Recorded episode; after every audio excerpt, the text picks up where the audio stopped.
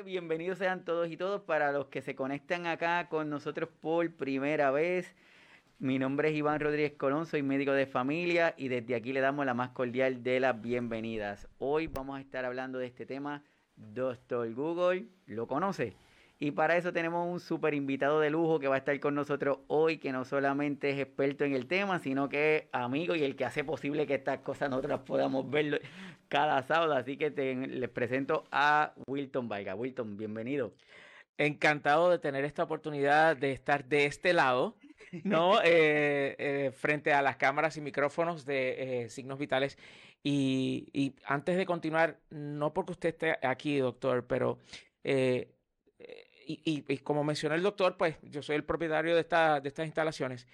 Y eh, una de las cosas que a mí más me enorgullece es que este programa se haga aquí, porque hace una labor social tan importante y tan esencial, y más en estos tiempos donde la población adulta en Puerto Rico es mayoritaria, eh, sin duda alguna. Así que eh, yo le doy públicamente las gracias por lo que usted hace, le doy las gracias por hacerlo aquí y darnos la oportunidad de ayudarle a llevar el mensaje. No, no, no, de verdad que yo estoy súper agradecido contigo porque siempre nos, nos ayuda y como tú dices, es un honor y un privilegio para mí tenerte aquí con nosotros. Así que para todos los que no conocen a Wilton, es una personalidad mediática desde hace muchísimo tiempo, es el CEO aquí de Webnéticos, es el jefe de Tecnéticos, colabora con muchísimas compañías, Telemundo, CNN en español, entre otras. Pero lo más chévere que nos gusta a nosotros es decir que es amigo de nuestro. Así que eso está súper de show. Así que, Wilton, ¿qué es esto del Internet? ¿Qué significa? Porque hoy día se nos hace bien fácil un teléfono o cualquier cosa. Nos metemos, deja buscarlo en Internet, pero ¿qué significa eso? Cuando accedemos a la Internet, estamos básicamente estableciendo una conexión a una red que une un montón de redes. O sea, es un círculo que a su vez se conecta a círculos, a otros círculos, y entonces se crea este enjambre enorme donde las cosas están conectadas unas a otras. Y dentro de este círculo, dentro de estas redes, pues hay computadoras, hay usuarios, hay dispositivos que almacenan información y que esa conexión, esa internet, permite que pues, entonces podamos acceder la información que se eh, haga eh, pública o se publique o se permita acceder mediante esta red. Y eso es lo que es la Internet, la red de redes. O sea que si yo estoy en algún sitio y por alguna razón yo digo, bueno, me gustaría subir X data a la, red, ¿la puedo subir o hay algún filtro o algo que alguien diga, no, esto no, esto sí, o la puedo subir? Al principio del Internet, eh, y hay que recordar de dónde vino la Internet. La Internet se creó para allá, para los años eh, donde había esta, eh, este miedo de eh, la posibilidad de una guerra entre Estados Unidos y la Unión Soviética. Y entonces el gobierno de Estados Unidos, perdóname, la, una de las divisiones de las, de las agencias de inteligencia y de defensa de Estados Unidos, DARPA, le asigna a las universidades crear una red donde información se pueda compartir, los equipos estén conectados, que pueda sobrevivir un ataque nuclear. Las universidades se dan a la tarea de crear lo que pues sería los, inicios de la Internet, que estamos hablando para los 50, 60.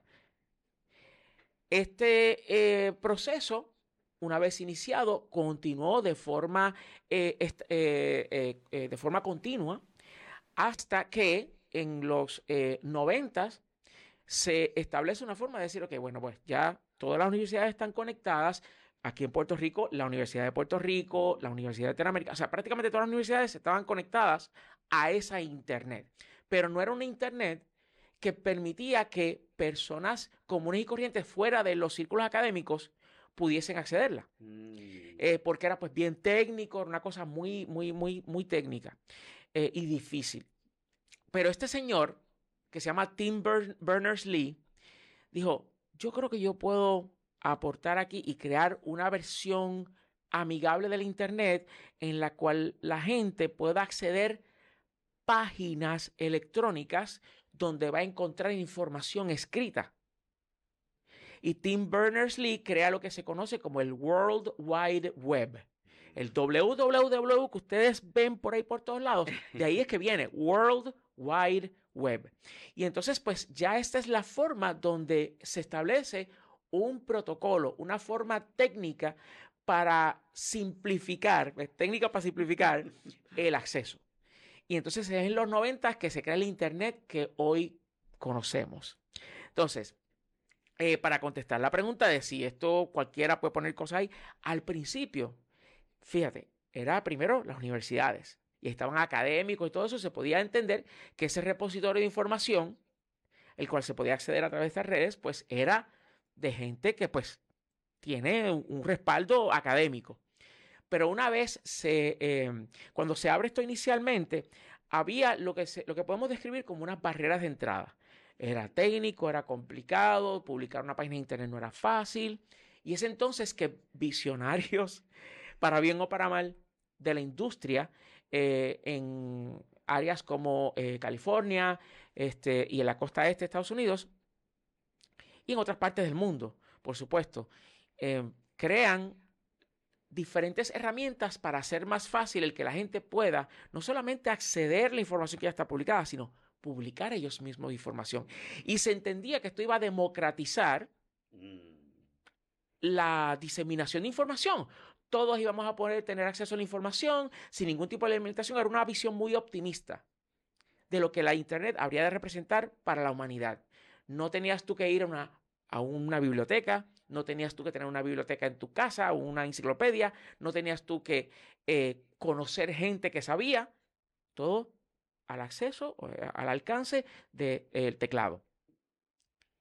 Pero es ahí donde eh, nos lleva a estos tiempos que estamos viviendo, donde cada vez que yo tengo la oportunidad de hablar de temas que tienen que ver con la Internet y cómo la información y qué es real y qué no, es ahí donde yo siempre menciono lo siguiente. A la industria se le fue eh, el avión, por decirlo así, pensando de una forma optimista de que, ah, esta herramienta va a ser utilizada para bien. Y somos seres humanos y se sabe que es el yin y el yang y es una cosa y pues, somos positivos y también somos negativos cuando queremos serlo. Entonces, nadie de estos inventores visionarios que crearon estas herramientas para facilitar el que se publique información en Internet, nadie se sentó un momento, se echó para atrás y dijo, eh, está chévere, pero deberíamos como que analizar qué pasa cuando tú le das una herramienta que puede, podemos decir que describirlo como un micrófono, una cámara de video, un periódico, una estación de radio y televisión, a todos los seres humanos del planeta.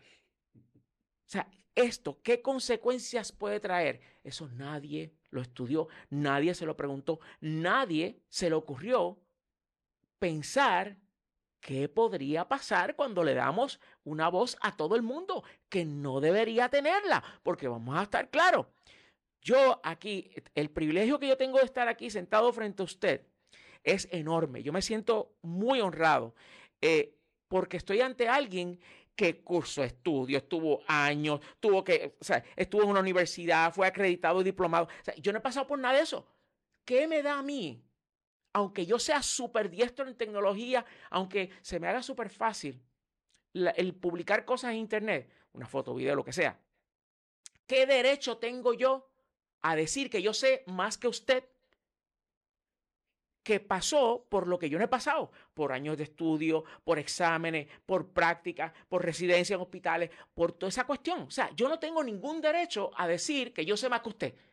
Aún cuando yo tengo acceso a la misma información que usted, lo que yo no tengo es la experiencia que usted tiene, los años que los doctores en medicina, eh, la, gente, eh, los investigadores, los científicos, gente que ha pasado el Niágara en bicicleta para estudiar lo que les apasiona, venir a decir, yo venir a decir de que no, yo sé más que usted porque bla, bla, bla, bla, que eso lo vimos en la pandemia. Entonces, a lo que voy es a que nadie pensó en las consecuencias que habría de tener el que pues, se pudiese publicar información de manera tan fácil y que antes de la internet, pues para tú tener un periódico, tú tenías que tener un edificio, una imprenta, eh, empleados, un montón de cosas. No era fácil. Igual una estación de radio, una estación de televisión, etc. Pero hoy día lo que tenemos en nuestras manos es una forma absurdamente fácil de informar, pero también desaprovechar la, la, oportunidad que tenemos de impactar positivamente y desinformar. Y a veces lo hacemos sin querer eh, o queriendo hacer el bien. Y no nos damos cuenta que lo que estamos haciendo es eh, potencialmente afectando la calidad de vida y hasta la, la misma vida de otras personas. Eso que tú dices, Wilton, es súper súper cierto. Y entonces aquí voy a compartir esta información que, estaba, que busqué, que dice que por lo menos el 72% de los estadounidenses han buscado información médica en línea. Entonces, eso yo pienso, ok, estoy buscando información, pero ¿qué tipo de información? Mm. Y les comparto esto. Ahora en el 2023, lo, la primera búsqueda es sobre el COVID. Dice que tiene sobre más de mil millones de búsquedas. Lo segundo es la gripe. Tercero, resfriado común. Cuarto, dolor de cabeza. Y quinto, es dolor de espalda. Y ahí yo digo, pues caramba, yo creo que sería chévere también identificar lo que son enfermedades, síntomas, signos, porque como tú estás comentando, muchas veces vamos y buscamos y todo le, lo queremos poner como que esto es una enfermedad y este signo o este síntoma es algo malo y no lo vemos como un aviso. Como que el cuerpo nos está diciendo, mira, detente que no me está gustando lo que me estás haciendo. Y de ahí el síntoma es una señal. ¿Y qué son los síntomas? El dolor de cabeza, el moco, la diarrea, la fiebre. Entonces esos son síntomas, como dicen aquí, manifestaciones subjetivas, porque es la persona quien le está sintiendo. Yo no lo puedo sentir y me tengo que dejar pasar por lo que me está diciendo. Claro. Lo otro es el signo. ¿Qué es el signo? Es lo que tú y yo lo podemos ver. Porque yo te puedo decir, diablo, Wilton, tengo fiebre, míralo. Y tú, mm, no puedo ver una fiebre. Pero tal vez si tengo un dedo hinchado, te lo puedo enseñar. Y ahí tú lo puedes ver. Entonces, el signo es una manifestación de esa condición que puede ser percibida por otra persona. Y ahí viene lo que te estabas diciendo ahorita, cómo cada uno de nosotros podemos llegar a este happy medium entre lo que yo siento, lo que ven de mí y cómo yo lo puedo expresarlo. Y puedo ir donde una persona que tiene X cantidad de años estudiando. Y eso que te estás comentando, cuando yo venía de camino para acá, estoy, yo estoy diciendo, ok, déjame pensar, medicina de familia, ¿qué significa? Significa que yo fui cinco años a la universidad. Luego estuve un año casi literal viviendo en un hospital. Son seis. Luego tres años de especialidad. Muchas, eso son una Son nueve. Y luego de eso, desde el tiempo que llevo fuera en la práctica, son como 16 más. Y de momento llega alguien diciéndote que busqué por algo que vamos a discutir hoy, que es, es que lo busqué por internet. Entonces ahí es donde tenemos que detenernos y pensar, ¿qué está faltando? Porque el acceso de la información está tan y tan y tan brutal que te quiero preguntar, este acceso de la información, esta pandemia, este COVID, ¿qué causó en este internet de la gente? ¿Tuviera medio miedo? ¿Tuviera más acceso? ¿Qué, causó en, en la gente? El que se regara como pólvora las teorías de conspiración. Dicen que todos los días nace un idiota. Y pues como hay tanta abundancia, pues de seguro hay alguien que dice, wow, hay abundancia, se va a aprovecharme. Pero hay que tener en consideración algo muy importante. La Internet ha permitido que se manifieste a nivel global, y esto yo no soy psicólogo, yo no soy eh, un profesional de la conducta humana, yo simplemente observo lo que mis años de experiencia, pues bregando con todo esto de la tecnología, me ha permitido observar. Así que ese es mi punto de vista, el cual no es, no proviene de una persona experta en la conducta humana. Pero lo que yo claramente he podido ver es que, déjame ponerlo como un ejemplo. En, el, en, la fiesta de la familia o en una fiesta a la que vamos, tal vez en la plaza pública, siempre hay alguien que quiere llamar la atención.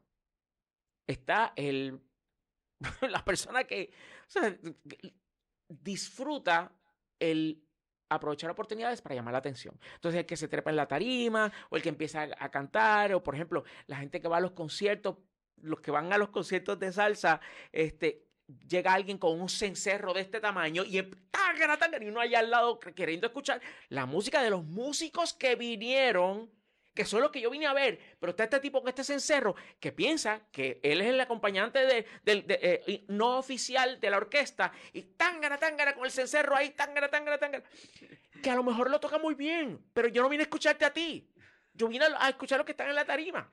Bueno, pues la internet ha provisto para que mucha gente logre llamar la atención de otros, porque le provee los medios de comunicación las herramientas de comunicación. Y es ahí donde está el asunto, en el cual de repente yo tengo en mi bolsillo un celular que tiene cámara, micrófono, etcétera, que está conectado a internet y que puede transmitir. Eh, yo tengo en mi caso una computadora que también está conectada. Yo tengo en mis manos todas las herramientas para comunicar. Y si yo quiero llamar la atención, tal vez, y de nuevo, esto es por observación de la conducta humana. No soy profesional de esto.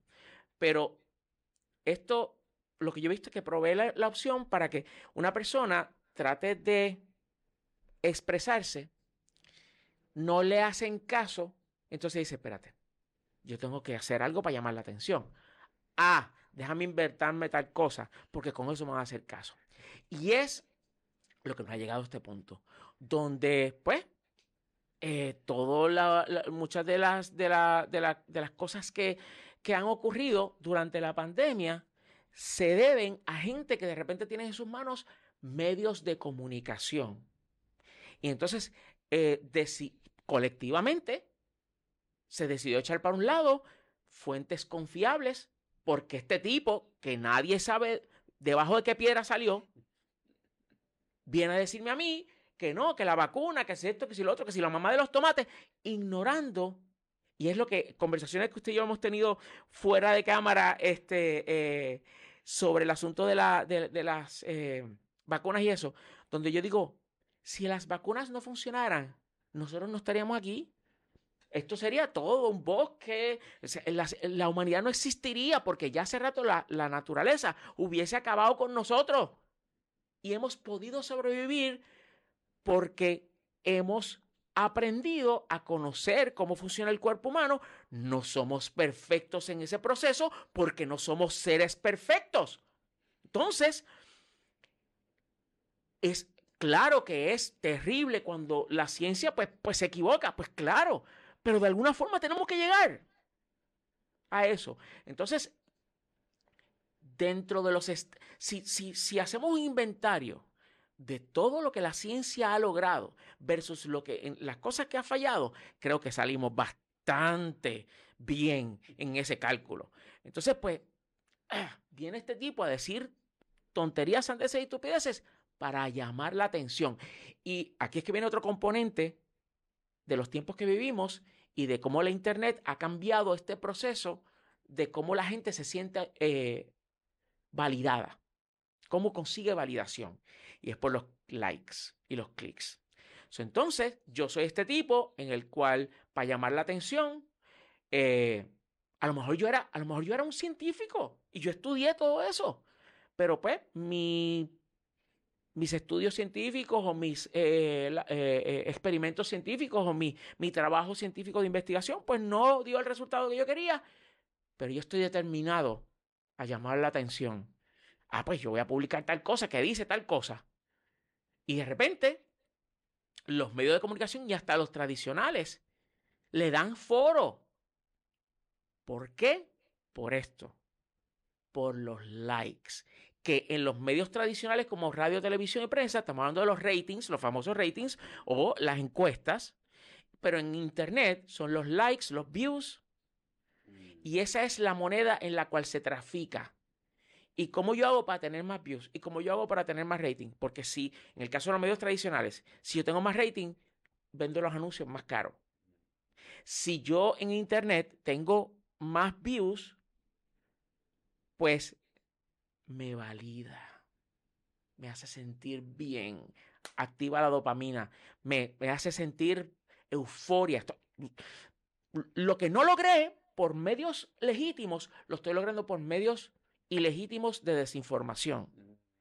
Y entonces es ahí donde regreso a mi punto original de esa conversación que quienes inventaron todos estos medios debieron de haber tenido y nunca tenido. Es cómo esto afectaría la psiquis del ser humano y cómo esto afectaría el comportamiento psicológico y en sociedad de nosotros y nuestra responsabilidad. Porque ahora no se trata de, ah, bueno, pues este, lo que me digan. No. Con el aumento brutal de, de acceso a la información y con el riesgo de que seamos informados erróneamente, ahora cae sobre nuestros hombros la responsabilidad de cuestionar todo. Todo. Todo lo que... ¿De dónde vienes? ¿Quién te dijo eso a ti? ¿De dónde tú accediste a esto? ¿De dónde? ¿De dónde lo, eh, lo leíste? ¿Y sabes quiénes son esa gente? Tienen respaldo, tienen trayectoria, son fuentes confiables. Porque Loco, si yo, si yo te, si yo me encuentro con usted en la calle, doctor, qué sé yo, este, a dos horas de donde usted vive. Y yo le digo, doctor, Dios los proteja, pero doctor, ¿sabe que la casa tuya, la casa suya está inundada? Y usted, anda para carajo, y sale para allá corriendo. Y llega a la casa y resulta ser que es mentira. ¿En quién, en ¿A quién le echamos la culpa? ¿A usted? Porque usted debe haber verificado, ya sea con algún familiar que esté en la casa o algún vecino de confianza que usted pueda llamar y decir, mira, de verdad que, ¿sabes? Porque es que tú no sabes cuáles son las intenciones de quien te está diciendo eso. Y es ahí donde recae sobre nosotros y desafortunadamente, pues este es el mundo en que vivimos y Lola, lo lamento, pero es la verdad. Recae sobre nuestros hombros verificar la información que estamos recibiendo porque no sabemos las intenciones de quien la está publicando. Y eso que tú dices es bien cierto, porque ¿cuántas veces hemos recibido una noticia que mataron a un artista? Y... Los otros días, José Luis Perales. Y el tipo tuvo que grabar un video, él estando en Londres diciendo, pues si yo estoy aquí, no, o sea, es un gran ejemplo. Así que, así que todo lo que están conectándose, hoy estamos hablando de esta magia de lo del internet, la accesibilidad, con la intención de ir llevando al punto donde algo que hemos escuchado muchas, muchas, muchas veces y cuando estamos en las consultas, cuando estamos en un sitio reunido, o cuando alguien hace algún comentario dicen, lo chequeaste con Doctor Google, ya viene con Doctor Google, ¿verdad? Pero curiosamente, hoy tenemos aquí a Wilton para que nos ayude a entender esto. Cuando estamos haciendo la búsqueda para el programa, hacemos y buscamos que es Doctor Google, pero no me da tanta información. Y en algún momento, confieso, que llegué a pensar, ese es el mismo programadores de Google que lo tienen bloqueado para que yo no sepa lo que es. esto está ahí, esto está programado, eh. pero parece que te tenemos a ti hoy, Wilton. Es en sí, ¿de dónde surge? ¿Qué, qué en sí viene esto del doctor Google? ¿Por qué es que surge esta, esta, esta creencia de este Google? Porque la, al igual que pues eh, al principio, una de las cosas que me llamaba la atención de la internet era pues eh, las imágenes que encontrábamos. Eh, después vinieron los videos, los videos de los gatitos. ¡Ay, qué bonito el gatito! Y mira cómo. Entonces, este, este otro tipo se inventó una monería y, esto y entonces la mamá grabó al bebé mordiendo el, otro, el, el, el, dedito al hermanito y qué cosa más bonita, que eso que. Mucha gente encontró la forma de decir: si yo puedo publicar videos sobre gatos y yo puedo publicar fotos sobre este bebé tan bonito o este paisaje, pues yo puedo, ah, y yo puedo escribir, y yo puedo publicar un poema, el texto de un poema o de una historia, de un cuento, pues yo puedo también publicar información de que este, eh, el, las pruebas que se han hecho de este fármaco dicen que el 90% del que se lo bebe se muere. Y este, eh, en tal, el, uno que me llega de cerca, porque lo mío es tecnología, el 5G. El 5G nos va a matar a todos. Y miren cómo pasó en este país, en Europa, donde prendieron las antenas de 5G y de repente cayeron un montón de palomas muertas. Y entonces yo digo, ok, vamos a aplicar un poquito de lógica aquí. Si usted quiere vender, usted no va a matar a sus clientes. Si yo voy a poner un negocio de venta de comida, yo no quiero que la gente se envenene, porque me mata el negocio. O sea, eh, hello. O sea, entonces, perdone que yo sea tan, como que tan franco, pero es que, es que es así. O sea, vamos a aplicar la lógica aquí. No hay, no hay forma de que un negocio prospere si no tiene quien le compre sus productos o servicios. Y ese negocio pues va a fracasar. Entonces, todo esto de Doctor Google surge porque es una combinación de facilidad de acceso a publicar información con la necesidad de yo quiero conseguir validación, yo quiero llamar la atención, yo quiero ser el que eh, sobresalga por encima de gente que, que, que resulta ser que esas personas sobresalieron por méritos propios, pero como yo no lo logré, pues yo tengo que ir y buscar la forma de lograr lo mismo, no importa el método. El fin justifica los medios, eso es lo que ellos piensan. El fin no justifica los medios, porque estamos hablando de la vida, de la salud y del bienestar de la gente. Y entonces, pues, eh, ahora es tan fácil publicar, porque antes de las redes sociales, doctor, antes de Facebook, antes de Twitter, antes de todo eso, para tú publicar en Internet tú tenías que tener primero cómo la gente te consigue. Bueno, pues plataformas como Google y otras crearon eh, estos servicios. Uno de ellos eh, se llama Blogger, blogger.com, en el cual tú creas una cuenta y ya tú tienes un blog. Y ya una vez tú lo creas, pues tú lo das a conocer de la manera que tú puedas. Eh, pero entonces eso requería pues que uno se sentara y le dedicara tiempo y bueno, no todo el mundo estaba dispuesto a eso. Y para poner fotos era un lío, era, era complicado.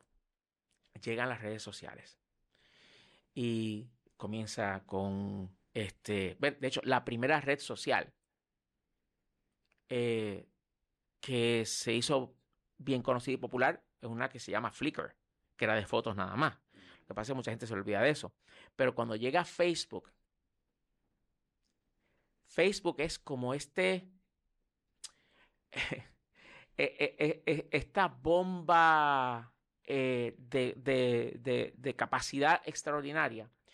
Porque Facebook, que si usted no lo sabe, Facebook comenzó porque el que lo fundó, el que lo creó, Mark Zuckerberg, quería salir, conocer nenas en la universidad.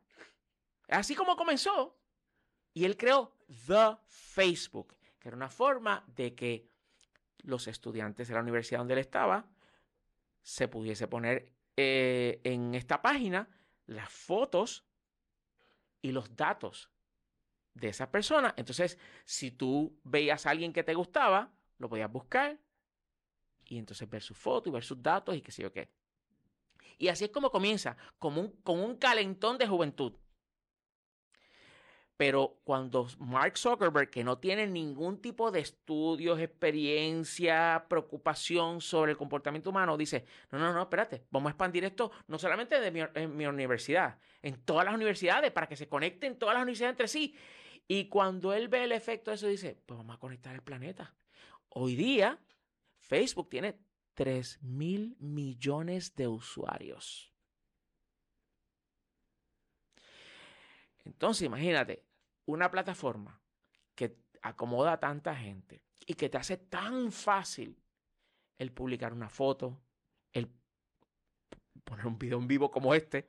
Eh, eh, hay que hablar de los podcasts también, de lo fácil que ahora es tú crear un podcast para aquellas personas que nos están escuchando.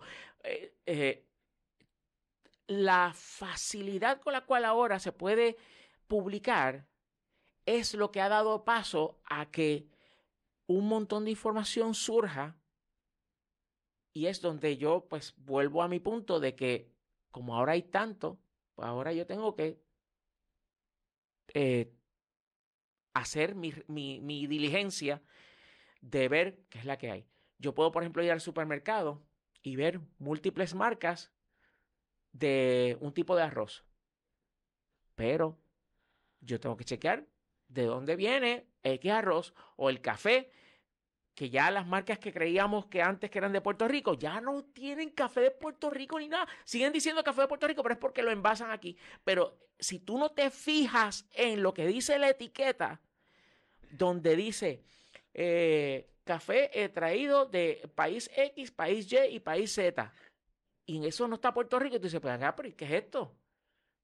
Pero si no leemos, si no nos informamos, si no hacemos la diligencia que nos toca, pues entonces llevamos ese café a nuestra casa y estamos bebiendo zahorria de, de, mezclada de otro lado, pensando que estamos tomando lo que se suponía que, que fuese café de Puerto Rico.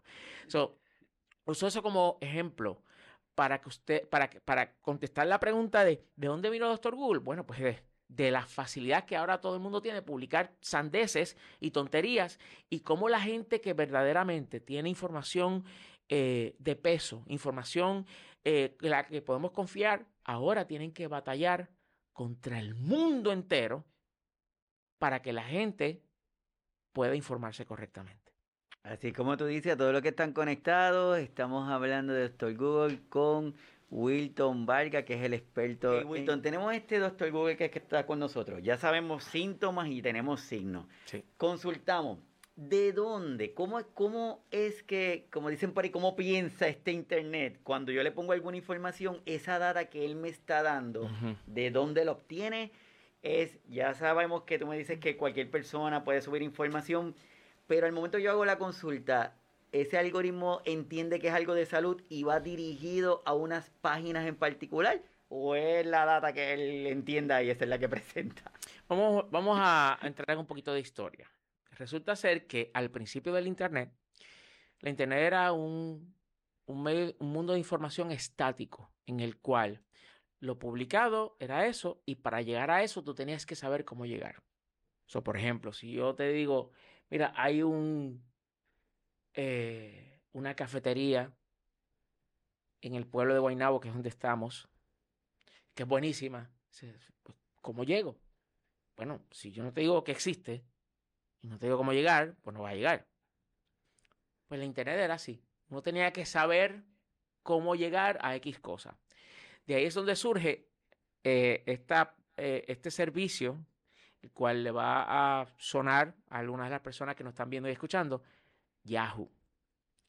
Yahoo o yahoo.com era un directorio donde si yo, publicaba información en Internet, una página, si yo tenía una página en Internet, yo tenía que ir a Yahoo, registrarme y decir, ok, la información que yo tengo es de tecnología, ok, categoría tecnología, este, eh, ¿y qué tópicos eh, cubre? Pues electrónica para el consumidor, computadoras. Ok, pues todo eso había que registrarlo. Cosa de que Yahoo lo pusiera en su directorio. Era como unas páginas amarillas electrónicas glorificadas. Y así era que funcionaba el Internet. Entonces, si tú no estabas en Yahoo, pues no existía, porque la, la gente no te podía conseguir de ninguna otra forma, porque no había motores de búsqueda. Y lo que había era motores de búsqueda que sus resultados eran basados o, o, o, venían de la información que fue registrada con ellos. O sea, si yo no me registro, pues no aparezco en la búsqueda que se puede hacer en esa página. Punto. Pero eh, vienen dos muchachos de Stanford. este. Estoy tratando de acordarme los nombres. Sergey Brin y el otro siempre se llama. Larry Page. Sergey Brin y Larry Page. Dicen: ¿Qué tal si nosotros inventamos un programa que incluye el que una computadora se dedique a visitar todas las páginas de Internet que existen y lo que encuentren lo reportan, o sea, lo, lo, lo, lo registran y entonces eso va a un repositorio. Y ahí es donde nace Google. Ellos inventaron un programa que hacía eso que en vez de que la gente supiera dónde están las cosas, esto rebuscaba por medio de robots eh, electrónicos, no físicos, eh, por toda la Internet. Y pues lo que encontraba, pues decía, ok, encontré en esta página, que es esta dirección, tal información. Y pasaba a una base de datos. Entonces, de ahí es donde viene lo próximo, que, ok, pues esta información hay que organizarla, porque esto es un montón de, eh, datos, eh, datos, datos, datos, datos, pero no es información que yo pueda, que me es útil. Y ahí es donde ellos se inventan lo que se conoce como Page Rank. Page Rank no es otra cosa que ese algoritmo o esa programación, que es la que va y rebusca por todos los recovecos de Internet, pues entonces dice, ok, vamos a organizarla. Ok, entonces, en la Internet hay una eh, lengua franca, o sea, hay una, hay una, hay un órgano vital que hace que funcione y son los links o los enlaces, en el cual cuando tú vas a una página y tú ves que algo aparece como que tú lo puedes clicar y te lleva a otra página, pues eso es un link, eso es un enlace. PageRank para determinar si yo, si, si el robot encontró 20 páginas que hablen sobre salud, mm. sobre medicina, pues de la manera que eh, inicialmente determinaba la importancia y que cuando tú fueses a buscar en Google, ¿cuál es la primera que te sale? Es cuántas páginas tienen un enlace a esa. Porque mientras más gente haga referencia a esta página, eso quiere decir, es un indicador fidedigno de que esa página tiene información que es confiable, porque la gente la está citando. Y es ahí donde empiezan a, organizarse los resultados de búsqueda en Google por importancia. Page Rank, ¿cómo se llama esto? Y entonces pues ahí empezamos a ver este, que empezó a salir información de, eh, eh, eh, ¿cómo se llama? Este, universidades prestigiosas de medicina, el John, John Hopkins, este, eh, son un más eso que yo. Este, Para entonces, viene entonces otro componente para determinar la importancia de los resultados de una búsqueda. Y es cómo le consta a Google de que una página, pues, es quien dice ser que es. Entonces, pues vienen otros componentes técnicos eh, que, pues, ayudan a que el posicionamiento de una página en particular, pues, em, aumente, se destaque más sobre todo lo demás. Y al principio funcionaba súper. Porque si yo veo una página de, de ¿cuál es este, este hospital super, o esta institución eh, súper famosa de, investigación médica? Se me olvidan los nombres ahora, Dios mío. Pero si... Mayo Clinic. Mayo Clinic, esa era. Si hay una página de Mayo Clinic hablando sobre esto, tema X, enfermedad X, y está la página de Agujita y su combo, hablando de eso mismo, tú no le puedes dar más peso a Agujita y su combo que a, a, Mayo Clinic, por el amor de Dios. Pues hubo un momento que eso pasó. Y tuvo que Google, porque la prensa especializada en tecnología se dio cuenta de lo que estaba pasando y dijo, pero Google, ¿cómo es posible que tú le des más peso? no puede ser. Entonces, pues han ido modificando la forma como Google arroja los resultados para que al principio o al tope de la página pues salgan aquellas fuentes que tengan más peso por diferentes em, características que Google toma en consideración para entonces darle la, el posicionamiento de aparecer al principio de una búsqueda. El problema es que Google mismo se ha disparado en los pies, porque si tú te fijas bien cuando tú haces una búsqueda hoy día, tú vas a ver que al principio lo que sale son links o información, enlaces o, información relacionada a lo que estás buscando, pero son anuncios. Ah. Entonces, muchas personas, y particularmente personas de edad avanzada o, adultos que no tienen idea de cómo esto funciona, cliquean eso primero y no saben, no se dan cuenta que están cliqueando anuncios. Y los anuncios no son de Mayo Clinic, ¿eh? son de Agujita y su combo, que ahora sabe que para pasarle por encima a Mayo Clinic, paga a Google para que salga en anuncios. Mm. Pero no es tan aparente porque los anuncios de Google no salen como una imagen, una foto, un video, salen como texto muy parecido a lo demás. ¿Es o no es? Entonces, de nuevo, sobre nuestros hombros cae el no cliquear lo primero que veamos, sino verificar, ok, este enlace dice este texto, ok, abajo me dice quién es que lo publica. Ah, esto es, y al, y al, lado lo dice que es un anuncio. Ah, no, esto es un anuncio de Agujita y su combo. No, déjame buscar un poquito más para abajo. Ok, aquí está de una fuente confiable. Eso es parte de lo que ahora nos toca hacer y que desafortunadamente pues eh, eh, ha sido como ha evolucionado todo esto de eh, la publicación de información en internet y, cómo pues realmente muchas personas y hasta instituciones han, abusado de eso.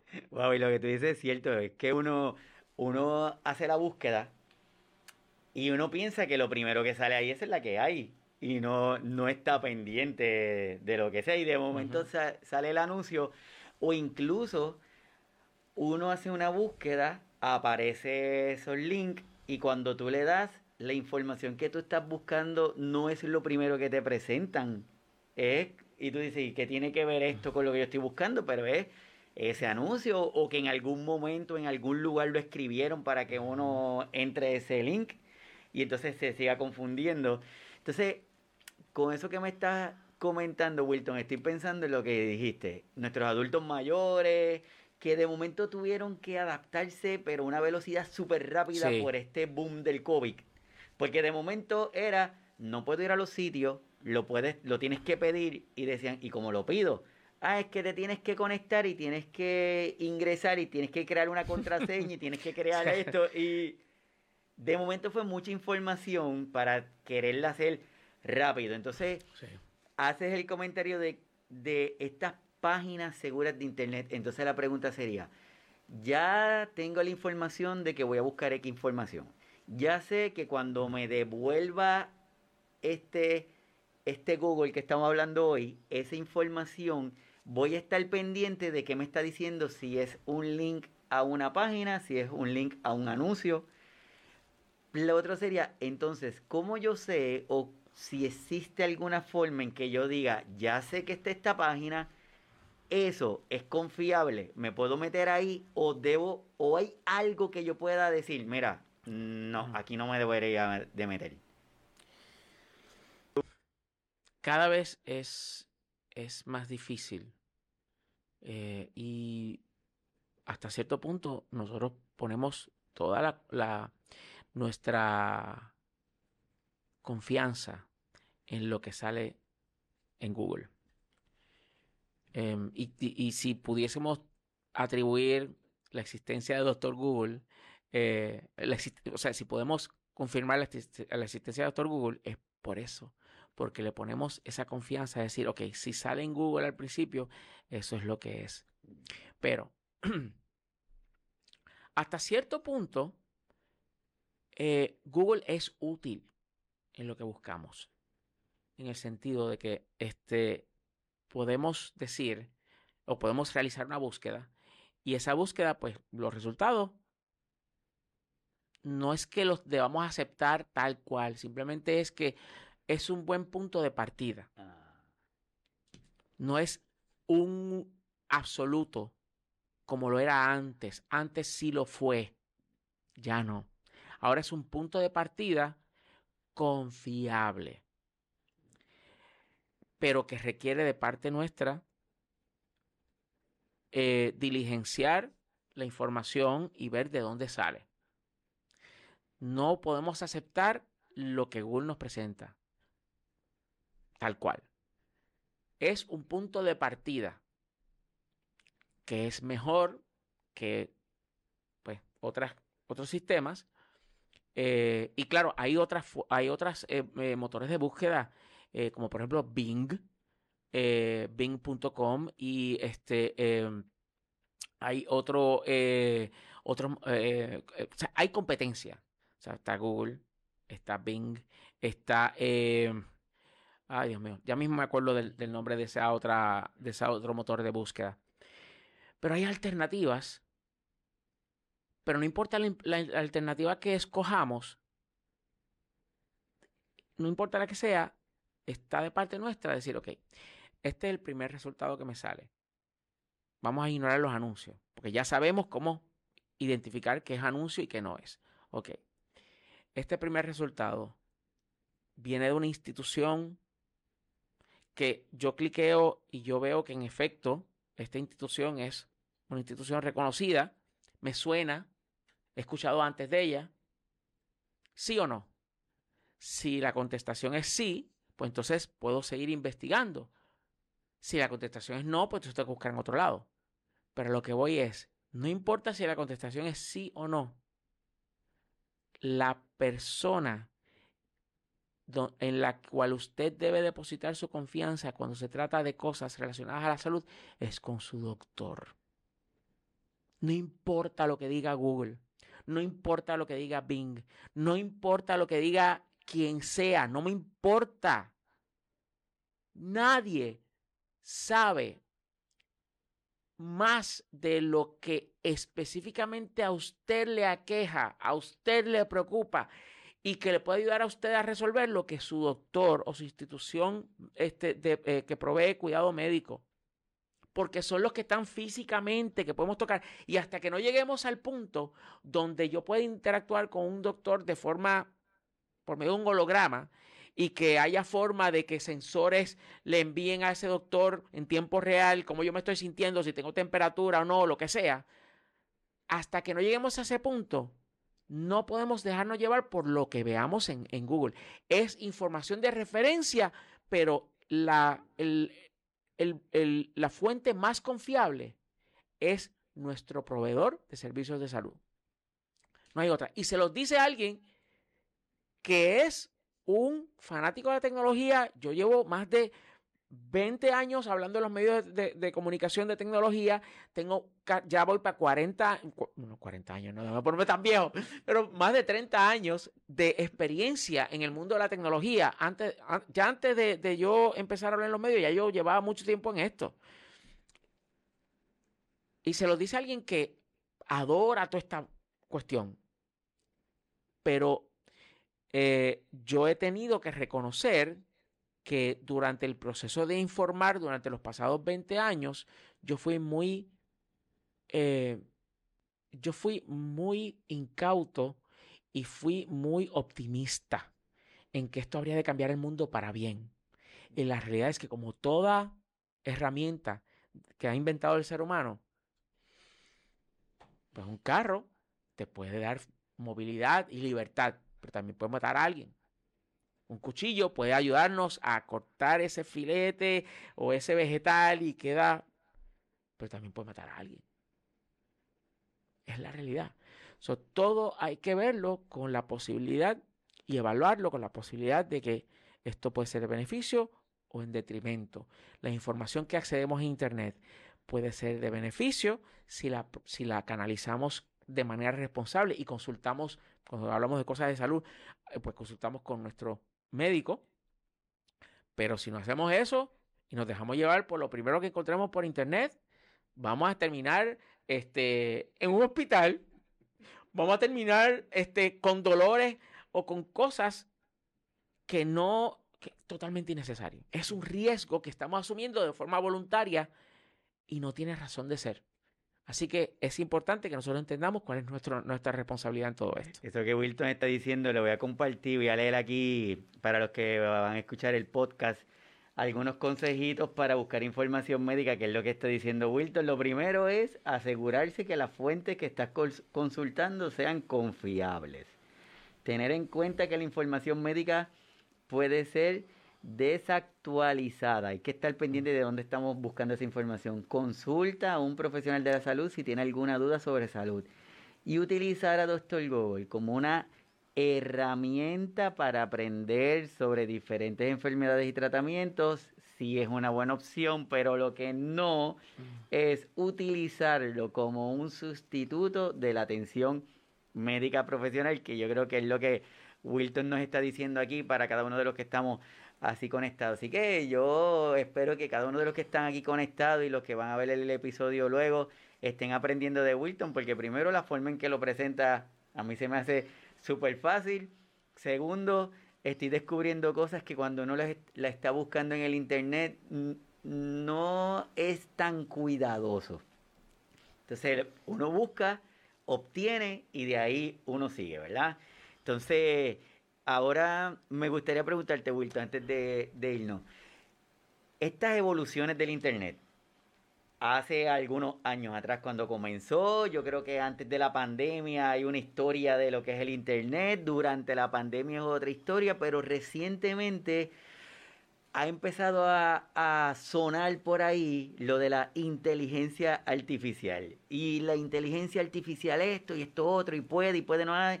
Y hay mucha preocupación. Sí. Y hay mucha esperanza a la misma vez. Mm. ¿Qué nos tienes que decir de esto de lo de la inteligencia artificial? Eh, de seguro han escuchado ChatGPT. ChatGPT por aquí, ChatGPT por allá, y cómo este va a dejar un montón de gente sin empleo, y olvídate, y llegaron los robots y van a acabar con nosotros. Ok. Esto que yo voy a decir ahora puede ser que sea chocante pero se los digo con el corazón en la mano. Eh, respaldado por más de 20 años, de, más de 30 años de experiencia en la tecnología. Y cómo yo he visto evolucionar todo esto. O sea, yo tenía computadora en 1984. De hecho, la tengo en mi oficina. Este, y yo he visto evolucionar todo esto. Y yo me conectaba a otras computadoras antes de que existiera la Internet como la conocemos hoy.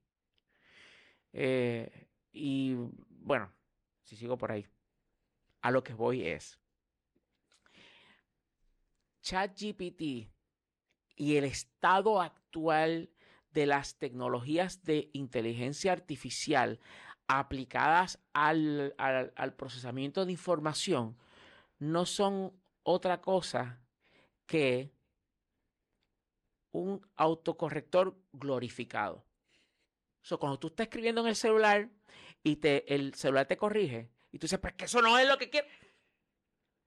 Eso, eso, es, el, el chat GPT y todo eso es llevado a la próxima, elevando a, a la próxima potencia, ¿no? Es una manera más sofisticada de, en tiempo récord, milisegundos, decir, ok, so, si por ejemplo yo voy a ChatGPT, ustedes saben que es escrito, ¿no? Tú escribes eh, eh, eh, ok, este, vamos a inventarnos algo aquí ahora mismo. ¿Cuál es el estado actual de la economía de Puerto Rico? Tú escribes en ChatGPT. Y tú ves que empiezan a aparecer y tú dices, anda, para el carajo, sabes, esta cosa sabe lo que hay. Toma en consideración la siguiente información. Uno, el texto que está resultando que prima facie que así de principio tú lo miras y tú dices, anda para carajo, qué brutal, o sea, qué buena redacción y todo eso.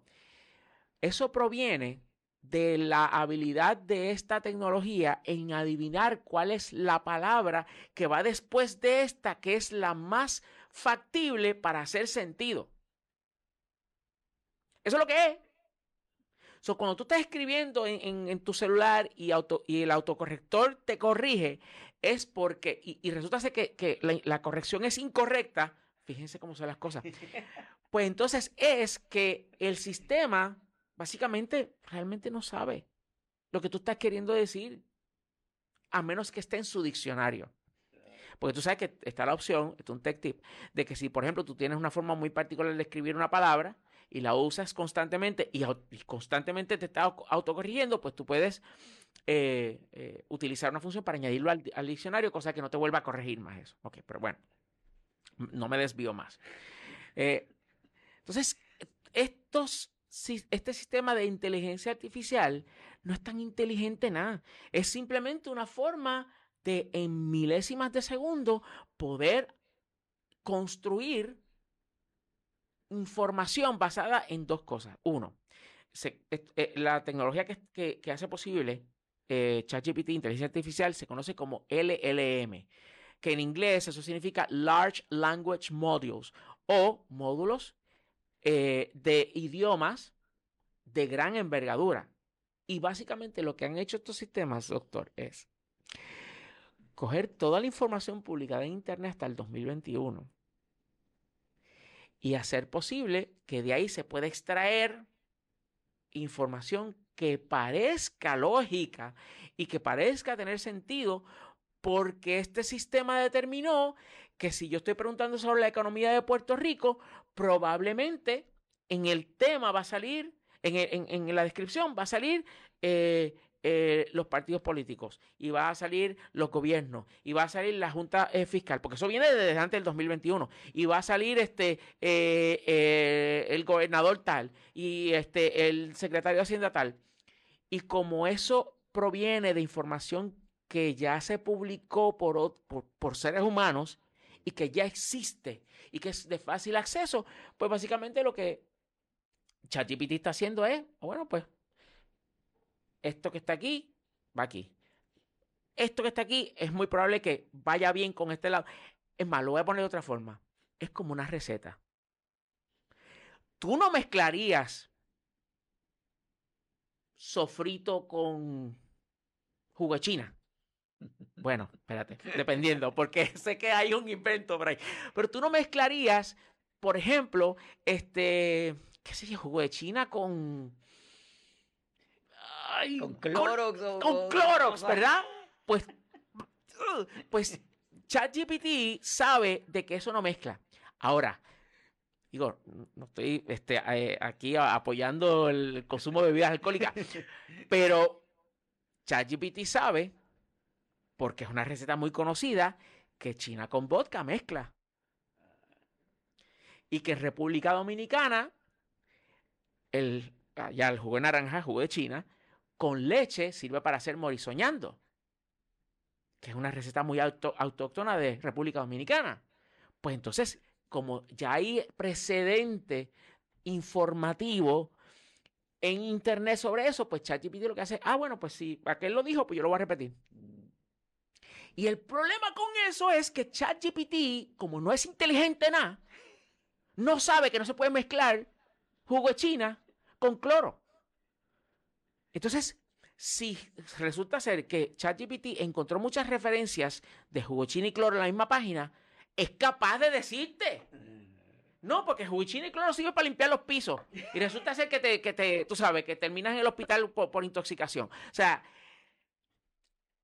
ChatGPT es, y la inteligencia artificial de, eh, acceso a la información es un, una tecnología que está en proceso y que no podemos confiar 100% en eso.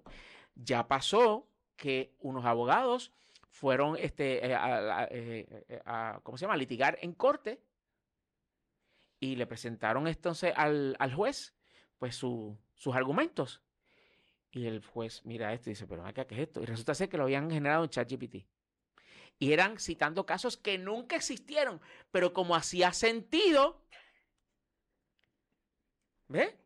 Porque pues un autocorrector glorificado, como hacía sentido de que esto con esto, porque pues hay ejemplos que sugieren de que esto es una buena combinación, pues entonces generó los argumentos y eso fue lo que esos abogados le presentaron al juez. Y resulta ser que eso había sido generado por ChatGPT. casos que no existen, jueces que no existen, tú sabes. Así que mucho cuidado, uno, con la noción esta de que ChatGPT viene a reemplazar y que se echabó la, raza humana y que esto, nada que ver. Eh, eh, todavía falta tanto, tanto a la tecnología por llegar a la capacidad de inteligencia del ser humano. Y, un, pequeño ejemplo de el estado actual de las cosas. Hemos escuchado los carros eléctricos y que algunos de ellos ofrecen, particularmente Tesla, la capacidad de que se guíen solos. Ok. Nada más lejos de la realidad. ¿Por qué? Por lo siguiente. Imagínense, imagínese este escenario. Estás en una carretera, dos carriles. A un lado, una pendiente de un risco. Al otro lado, pues la pared de una montaña con este, eh, una formación rocosa que si resulta ser que algo impacta eso, va a caer un montón de rocas. Lo repito, aquí rocas, la pared de una montaña con rocas, de este lado un risco, dos carriles. Tú vas en un auto guiado solo y detrás de ti viene otro carro que no seguía solo. De frente viene un autobús escolar lleno de niños. Y de repente pasa algo que el automóvil que viene de frente, no el, viene otro, otro, otro automóvil y la guagua escolar. Y él, viene un carro de frente y tú tienes que esquivarlo. Pero si tú esquivas, tienes el riesgo de impactar el autobús escolar, potencialmente causando que esos niños se accidenten hasta se mueran porque se vayan por el risco. O si frenas de cantazo, el de atrás te va a dar por detrás. O si haces otra maniobra, puede ser que afectes y te vayas directamente de frente con el que viene que causó todo este revolú. Los seres humanos tenemos una capacidad increíble de procesar toda esa información y determinar, basado en ciertos parámetros y características, cuál decisión vamos a tomar. Nuestra moral, nuestras destrezas, la importancia que le damos a la vida y las consecuencias de nuestros actos. Para mencionar solamente algunas de las cosas que nosotros tomamos en consideración y que no pensamos, nadie se pone a pensar como que si hago esto en un momento como ese.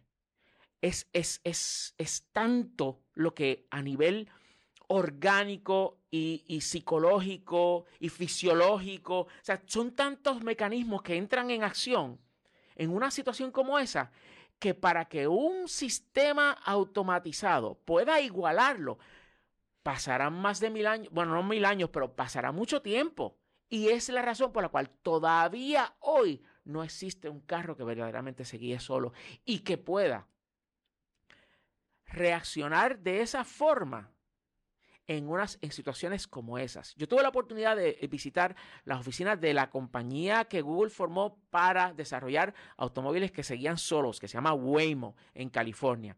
Y una cosa de, pues ellos allí estaban, no, porque nuestros autos, esto, lo otro, y que seguían solos, y bla, bla, y mira este radar y esta cuestión. Y yo le pregunté, esto fue un año después del huracán María. Dije, eh, ¿ustedes han tomado o han pensado en cómo sus sistemas van a actuar al estar en una ciudad, por ejemplo, en la cual no hay semáforos, no hay este, eh, signos de pares, no hay indicadores de velocidad máxima, no hay nada que indique lo que ese sistema debe hacer. Por ejemplo, una ciudad en la cual acaba de pasar un huracán. No, porque qué sé yo qué, que si mi mamá me dijo que, no, estos sistemas necesitan data y si no tienen data no son nada. No es como nosotros que podemos, basado en experiencias vividas y un montón de otros factores, tenemos esta capacidad única, por lo menos por ahora. Yo no digo que no va a suceder, pero por lo menos por ahora, yo creo que este, eh, tenemos esa gran ventaja y tenemos que utilizarla a nuestro favor.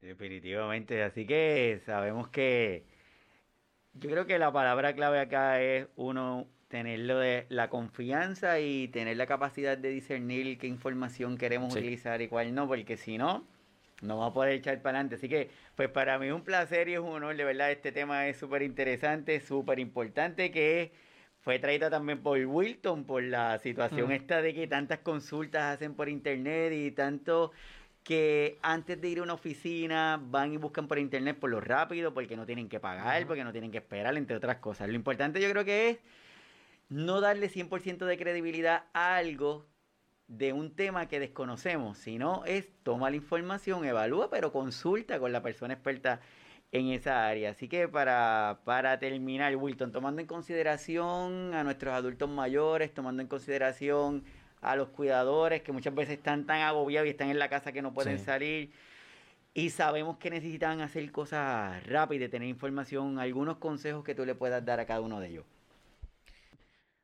El, se supone que la tecnología sea para hacernos la vida más fácil. Esa, esa era la idea original. Y que pues no tengamos que pasar eh, trabajo cuando hay herramientas que nos pueden ayudar para, evitarlo. Eh, lo, creo que el primer paso es darse la oportunidad de conocer mejor, entender mejor todo esto, sacar tiempo para estar al tanto de las cosas que, que, que ocurren, los desarrollos, eh, porque esto pues nos afecta en todos los aspectos de nuestras vidas. Y yo desde el principio que empecé a, hablar en los medios de, comunicación sobre tecnología, yo siempre dije de que la tecnología habría de estar en todos los aspectos de nuestras vidas y que nos informaría, nos educaría este, eh, y nos entretendría, pero también podría ser utilizado para salvarnos la vida. Em, y hay cosas que a mí me fascinan que están pasando en el mundo de la tecnología y que están impactando el mundo de la, de la, de la salud. Y es, por ejemplo, el cómo. Eh, no sé si usted está al tanto de los incendios que ocurrieron en Hawái. Mm. Pues una familia fue salvada porque su iPhone tiene conectividad satelital y pudo avisar de que los rescataran y no murieron en, en los fuegos. De igual forma, ya son tantas las historias confirmadas de personas cuyas vidas se han salvado o han evitado ser afectadas negativamente porque su reloj inteligente tiene unos sensores que ayudaron a alertar sobre problemas eh, con el corazón o este eh, ahora pues van a, estar integrando sensores de temperatura en los relojes para pues este alertar de pues eh, cosas que, estén pasando con el cuerpo con el cuerpo lo, próximo y es una de las cosas que a mí más me emociona y que de eso nunca lo voy a perder es mi, entusiasmo por lo que la tecnología puede eh, hacer posible eh, y que es positivo para nosotros. El cómo desde hace más de 10 años Apple está trabajando en lo que sería la gran, eh, el, el, gran alivio para los pacientes de diabetes, de no tener que puncharse más. Y que este, este reloj tenga lo necesario para estar constantemente midiendo el azúcar en sangre y alertarle al momento de que haya algún tipo de problema. Eh, y, es, increíble lo que esta gente está a punto de lograr. Y cómo, por ejemplo, la inteligencia artificial sí va a poder ser utilizada y la computación cuántica va a poder ser utilizada para medir la efectividad de nuevos tipos de medicamentos sin tener que necesariamente esperar a, este, pruebas clínicas para determinar su efectividad o que no son efectivos. Porque por medio de la computación cuántica y la inteligencia artificial vamos a poder simular una variedad más amplia de la forma como ese fármaco o esa, medicina interactúa con los diferentes órganos y con los diferentes sistemas del ser humano. Cómo esa misma tecnología nos va a ayudar a descubrir, aún en pleno siglo XXI, en el 2023, áreas de nuestro cuerpo que no sabemos. Y que podrían explicar tanto. Pues eso es lo que a mí me, me, emociona. Y por eso yo le digo a todo el mundo que debe estar al tanto de lo que está pasando en el mundo de la tecnología. Pero específicamente en cuanto a información es entender de que está eh, en, nuestras manos el verificar y hay una hay una, un refrán que eh, el presidente Ronald Reagan decía cuando estaba bregando con los rusos en la Unión Soviética que decía cuando llegaron a los acuerdos de las armas nucleares y todo eso él dijo le dijo a sus ayudantes trust but verify confía pero verifica así que lo que tú veas en Google lo que veas en internet verifica, o sea, examínalo y si resulta ser que es confiable, ok, confía, pero verifícalo. Así es como dice Wilton, yo creo que está más que claro, así que a todos los que están conectados, muchísimas gracias porque se conectaron. Este tema yo creo que es importante que lo estemos revisando y revisando, que tomamos decisiones que sean de una manera lo más concienzuda posible y que, como estaba diciendo Wilton ahorita, la información, obténla, recíbanla, edúquense, adquiéranla como para tener, para conocer, pero yo creo que entre usted y sus proveedores de salud tiene que haber esta confianza. Porque si usted no confía en donde usted está yendo, yo creo que ahí no es el sitio que debe seguir yendo. Así que... Sí, y quisiera añadir algo bien rapidito. Recuerden una cosa, cuando ustedes acceden a información en Internet y ustedes actúan en esa información y resulta ser que era algo equivocado, Pepito y su combo o el que publicó eso no le va a responder a usted porque no lo va a poder mirar a los ojos y no va a poder verlo a usted físicamente y ver el resultado de esa irresponsabilidad por parte de esa persona o de esas personas o de esa institución. Sin embargo, su proveedor de salud, el cual usted visita, el doctor en el cual usted haya tenido conversaciones, múltiples conversaciones sobre eh, su, salud, sí le tiene que dar la cara a usted. Y eso, de, eso ya es una razón por la cual debemos de consultarlo. Así que, así que nada, gracias a todos los que se conectaron. Wilton, súper gracias, agradecido de que hayas estado aquí conmigo. Al contrario, doctor, gracias a usted por el enorme privilegio de estar aquí en Signos Vitales. Eh, y de nuevo, Em, yo quiero darle las gracias porque esto es un, un esfuerzo titánico que usted hace. Eh, su preocupación, yo le digo, se lo digo de verdad, este señor, este doctor, que todos los sábados está aquí haciendo este programa en vivo, su compromiso es envidiable.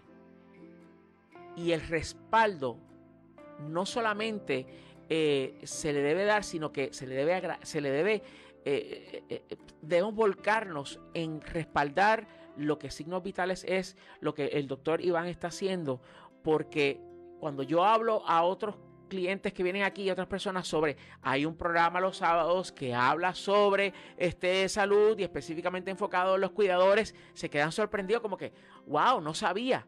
Pues yo les pido a ustedes encarecidamente, de favor a mí, de favor a mí, que ustedes compartan signos vitales. Si no te has suscrito, suscríbete. Eh, eh, lo puedes escuchar en formato podcast. Estoy haciendo el anuncio.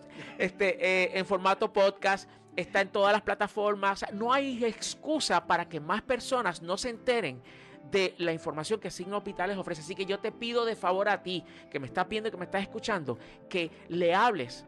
Porque no hay otra cosa más eh, poderosa que eh, cuando compartimos información. igual que como cuando tú vas a un restaurante y te encantó y tú dices, wow, quiero volver y le, se lo quiero decir a fulano, me mengano.